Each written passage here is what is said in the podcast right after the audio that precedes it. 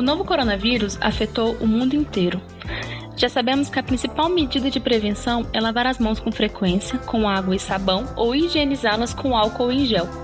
Mas como garantir condições de higiene para populações em situação de vulnerabilidade ou de rua que muitas vezes não têm condições mínimas de sobrevivência? Como tomar cuidados para frear o contágio pela Covid-19 nas populações e territórios mais expostos à contaminação, sem acesso à informação e abrigo? Esses e outros assuntos serão tratados no nosso podcast Viralizados, uma produção da Fiocruz Brasília. Recebemos diversas perguntas sobre o assunto nas nossas mídias sociais. Hoje você confere aqui as respostas com o psicólogo sanitarista e pesquisador da Fiocruz Brasília, Marcelo Pedra.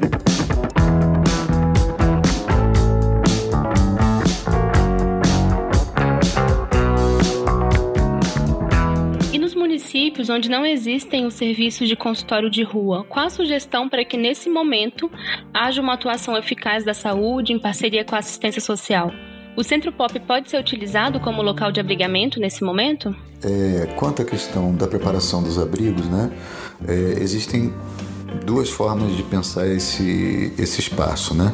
O município reservar é, algum, algum abrigo, alguns municípios estão alugando hotéis, é, mas o, o município é, preservar um espaço específico para é, os sintomáticos, né, preservar um espaço muito específico para esses sintomáticos que este, não estejam apresentando sinal de gravidade, é, ou ter né, numa perspectiva que a gente vai chamar de coorte, que é no mesmo espaço de abrigamento, um, um no mesmo abrigo, um espaço específico para as pessoas é, é, que estão sintomáticas, né, ficarem isoladas em algum quarto ou dentro de algum. fazer o, o isolamento domiciliar dentro do, do abrigo.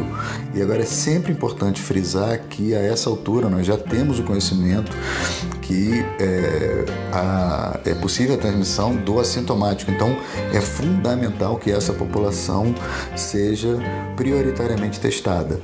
Então, é, os abrigos precisam oferecer os testes para poder detectar quem está ou quem não está contaminado.